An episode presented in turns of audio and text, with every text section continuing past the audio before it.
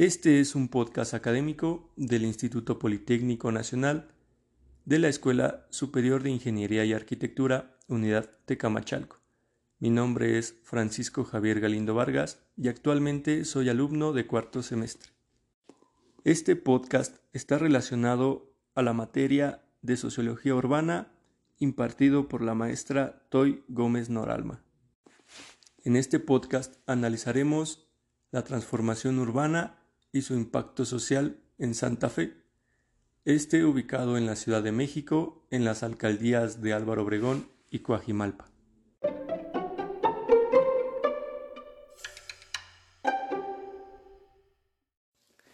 Para esto analizaremos su historia en diversos contextos de esta zona al poniente de la ciudad para comprender cómo fue evolucionando para poder adaptarse y ahora ser uno de los sectores financieros y económicos más importantes de la ciudad, incluso del país.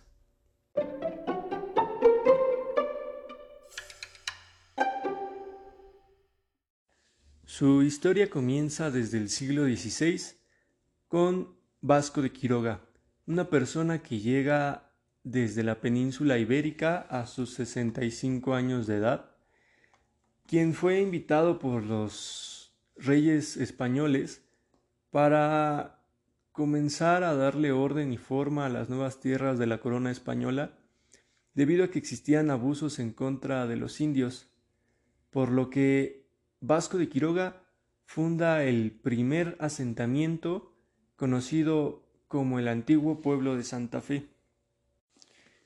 Cuando llega a la Nueva España, eh, se da cuenta y toma nota de los grandes descuidos que sufrían los indígenas y expande el terreno hacia el poniente, donde construye una iglesia y un hospital para atender las necesidades de los indios. Vasco de Quiroga es un discípulo de Tomás Moro, por lo que crea las bases en donde todos se vean como prójimos, además de que a las familias indígenas les enseña artes y oficios europeos como el cultivo y la ganadería. Pero al ver la gran incidencia de indios, de indígenas, eh, escribe una carta al rey donde solicita adquirir más tierras que iban desde lo que ahora se conoce como Lerma hasta Periférico y de Azcapotzalco Toreo hasta, hasta la colonia Magdalena Contreras. Toda esta zona era lo que antes formaba Santa Fe. Pero ¿por qué Vasco de Quiroga asentó la primera civilización, el primer pueblo en ese lugar? Bueno, pues fue porque existe un ojo de agua indispensable para el desarrollo. Este ojo alimentaba a la gran Tenochtitlán. Eh, ahora se conoce que baja desde Santa Fe, pasando por Molino del Rey, hasta llegar a Juanacatlán, de donde era llevado por un acueducto del cual solo quedan algunos arcos en, a la altura del metro Sevilla, y por toda la avenida Chapultepec hasta Salto del Agua. Pero esta agua de Santa Fe tenía la peculiaridad de que se creía que era milagrosa, que podía curar varias enfermedades, por lo que se instalan, se crean monasterios en la que ahora se conoce como el desierto de los leones. Estos monasterios están ubicados muy cerca de, este ojo de agua y era, eran de gran importancia para esta civilización, pues eran los inicios de una creencia religiosa diferente a lo que los indígenas eh, tenían ya anteriormente.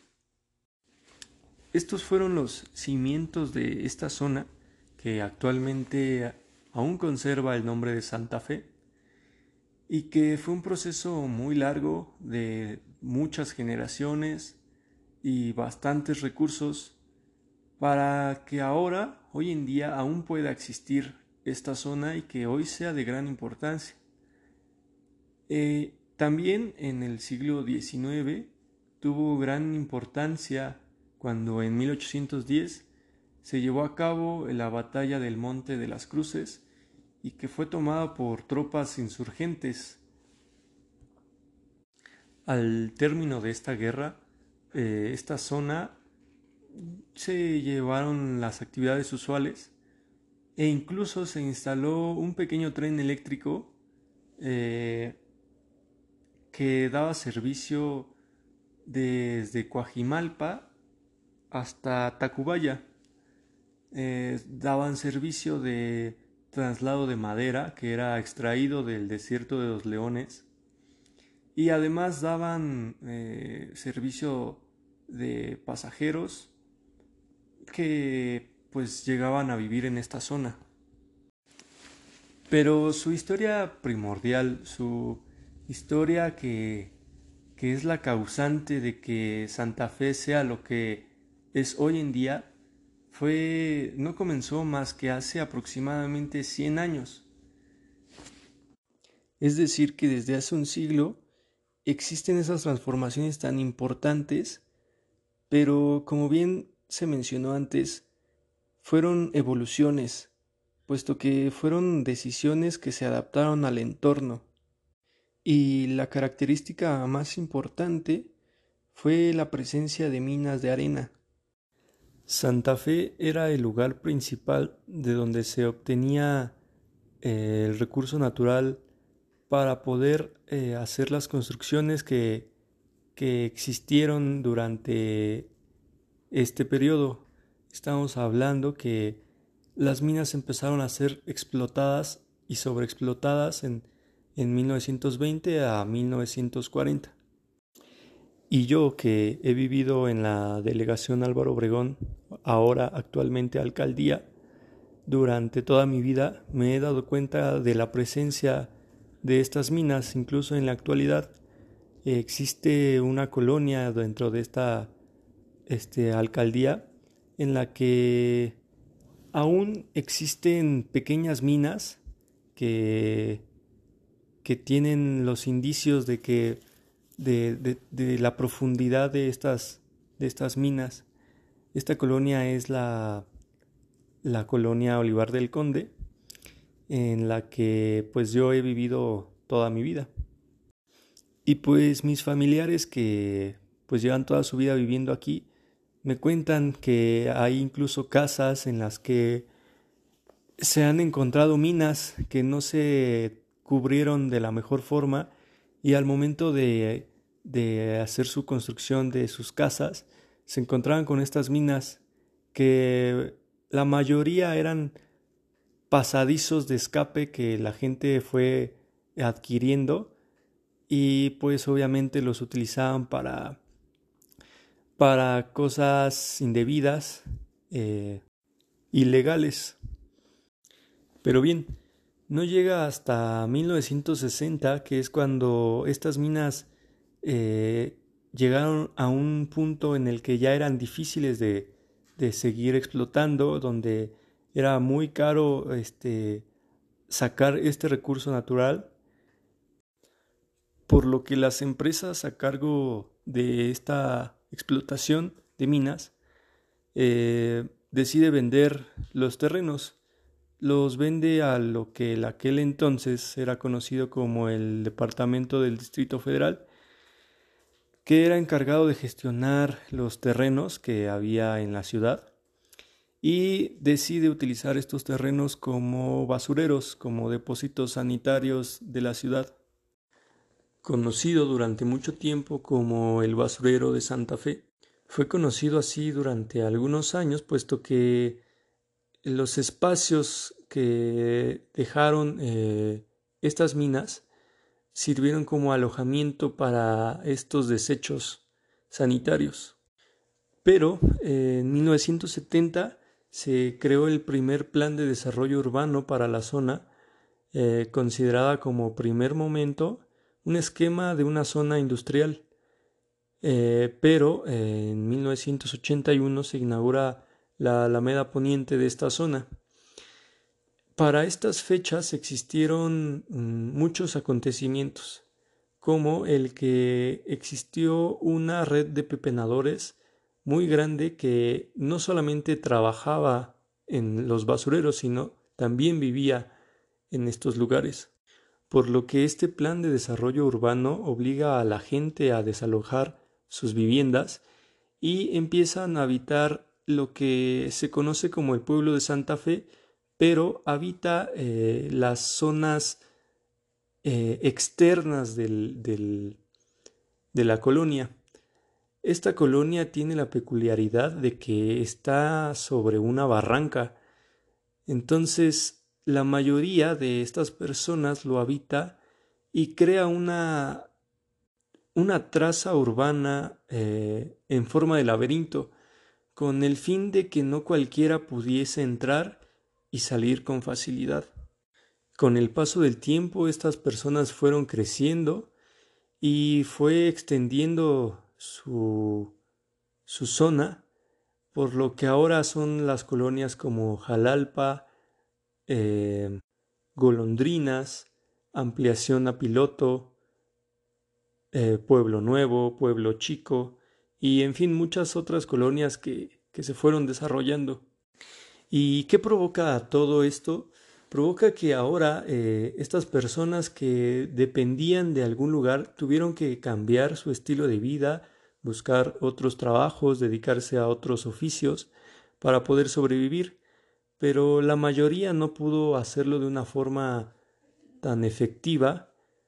Es por esto que ahora, eh, según el INEGI, marca que el 1.72% de esta población vive en pobreza extrema y en esta zona se obtiene el 34% de la delincuencia total de todo el país. A raíz de esto, el expresidente José López Portillo construye en 1980 una unidad habitacional conocida coloquialmente como la Colonia del Perro. Y esta colonia en la actualidad sigue teniendo la misma infraestructura que desde hace 40 años, por lo que ya es una construcción vieja eh, y vaya que es un poco deplorable. Pero bien, esta no fue la única característica que existió. También se construyó en 1982 la primera universidad en la zona, la Universidad Iberoamericana, sede Santa Fe, con terrenos donados por el gobierno, a raíz de que su sede en Coyoacán tuvo varias eh, derrumbes y es por eso que hace su primera inauguración en 1987 esta, esta universidad. Gracias a este a estas primeras edificaciones, tanto como la zona habitacional como la primera universidad, se replantea el plan de desarrollo urbano y en 1987 se hace un primer plan de desarrollo urbano, pero con un título diferente. Era una zona especial de desarrollo Santa Fe en el que se pensaba sea habitacional y comercial, ya no industrial. Y igualmente en estas mismas fechas eh, ya se había cerrado la mayoría de los basureros de esta zona y se había empezado con la construcción de otros edificios en la zona. Eh, uno de los primeros edificios que se construyeron eh, a raíz de este replanteamiento de plan de desarrollo urbano fue el centro comercial de Santa Fe. Esto a raíz de que en el gobierno del expresidente Carlos Salinas de Gortari ideó este plan de forma parecida a París, según lo planteaba el presidente. Junto con este centro comercial se empieza la construcción de diferentes edificios, de inversiones extranjeras y nacionales, y este crecimiento no fue paulatino, fue de una forma descontrolada y desproporcionada, puesto que además de estas edificaciones también se construyeron diferentes rutas de transporte para poder llegar a esta zona como por ejemplo la construcción de la avenida Tamaulipas como ampliación de la avenida Santa Lucía, que viene desde Miscuac. eh, pero como consecuencia de la crisis económica en 1994, eh, el plan de la ciudad fue atenuado, pero eso no impidió que varias de las construcciones eh, siguieran adelante. Y así en el año 2000 se terminara la primera fase del proyecto de Santa Fe. Y durante esta segunda fase, en el gobierno de Miguel Ángel Mancera, fue quien le dotó de un sistema de transporte con la entrada del servicio Nochebus, impartido por la Red de Transporte de Pasajeros, con las siglas RTP, puesto que esta zona empezó a tener bastante demanda por todos los trabajadores que empezaban a trabajar ahí. Fue la alternativa más grande que se le dio a estas personas que en su momento fueron desalojadas y desterradas de, de pues su vivienda. Es por eso que hoy en día esta zona es una mezcla de sociedades muy grande y tan significativo. Es el lugar de desarrollo en el que encuentras familias de clase social alta, media y baja. Debido a toda esta afluencia de personas, provocó diferentes eh, controversias como lo fue el tráfico, la contaminación y sobre todo la gran demanda que adquiría esta zona para el transporte de las personas que trabajaban ahí o que trabajan en la actualidad ahí. Fue por eso que en el 2017, en el sexenio del, del expresidente Enrique Peña Nieto, se dotaría de un sistema de transporte a Santa Fe, se planteaba la planeación de la línea 7 del Metrobús como una ampliación que iba de Indios Verdes a Campo Marte. También se planteó el tren interurbano México-Toluca con el anuncio de su construcción y puesto que ahora en la actualidad en el gobierno del presidente actual eh, aún sigue en construcción, este tema para mí es tan trascendente puesto que yo he vivido durante toda esta zona y he sido parte de esta transformación de esta zona, de esta adaptación de este entorno y, me he dado cuenta de todas estas transformaciones que, ha tenido este lugar. Eh, han sido cosas tan drásticas como tan sencillas las que se han eh, existido en este lugar y, y es muy importante observar cómo una zona eh, tan exiliada sea ahora una de las zonas más importantes de la ciudad. Y además que esta zona genera bastantes prejuicios, puesto que en la actualidad, si uno menciona que vive en Santa Fe, la mayoría cree que vive en una zona residencial, en una zona habitacional con grandes lujos, pero en realidad la mayoría de la zona de Santa Fe está abandonada incluso ahora y tiene infraestructura pues lamentable y deplorable, no es funcional. Y en esta zona, por ejemplo, se ha este, implementado por la Universidad Iberoamericana bastantes eh, casas comunitarias con el fin de, de, de detener un poco la delincuencia y establecer una comunicación con la comunidad para promover su desarrollo íntegro.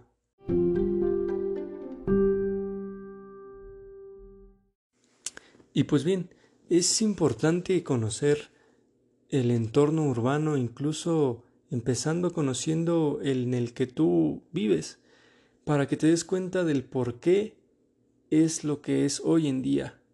En este caso, su historia desde el siglo XVI hasta la actualidad Mm, demuestra las adaptaciones que se obtuvieron a raíz de varias decisiones. Para mí fueron decisiones no pensadas, no planeadas y que se fueron resolviendo con el tiempo. A hoy, hoy en día, esta zona marginada del país no pasó a transformarse, más bien cambió de lugar. En la zona del basurero cambió de, ubicación, pero sigue existiendo zonas marginadas en Santa Fe, como son todas estas colonias que incluso hasta la fecha existen aún la red de pepenadores que trabaja para Santa Fe, que son una red de pepenadores que se dedica a extraer la basura de estos grandes edificios en donde se encuentran restaurantes, hoteles, eh, y que simplemente desechan varias cosas que a final de cuenta pueden ser de gran uso para otras. Y es por eso que aún a la fecha aún existe esta red de pepenadores. Pero en fin, me despido y doy por terminada este podcast. Muchas gracias.